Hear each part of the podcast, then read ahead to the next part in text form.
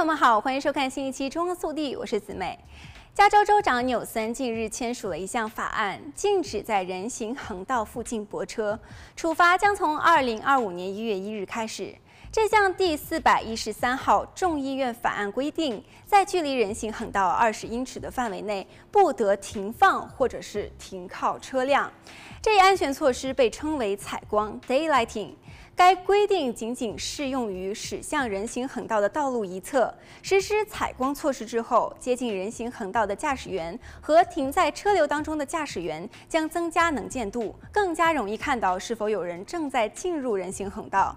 加州的行人死亡率比全国的平均水准高出近百分之二十五。AB 四一三法案将拯救生命，使我们的街道对每个人都更加安全。这项立法的签署也标志着加州在改善道路安全方方面迈出了简单而又重要的一步。已经有一些城市在一些人行横道上实施了采光措施。旧金山目前规定的距离是十英尺。新的法律规定，地方辖区在有交通安全数据证明的情况下，如果路边有油漆标出或者是其他的标志，可以执行不同的距离。根据联邦公路管理局的数据，大约一半与交通相关的伤害都发生在十字路口附近。来看下一则消息。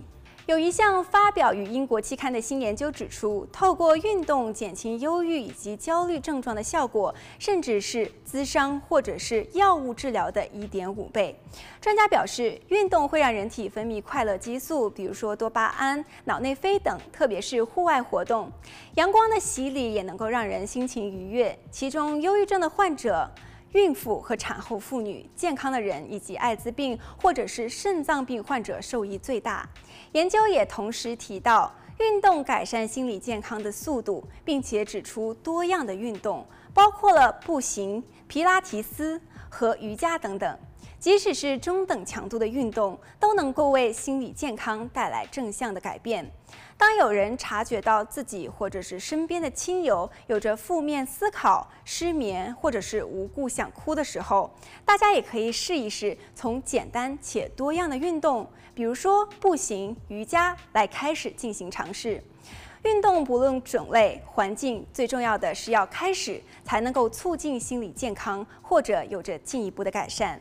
好了，本期节目到这里就结束了。祝大家生活愉快，我们下期节目再见。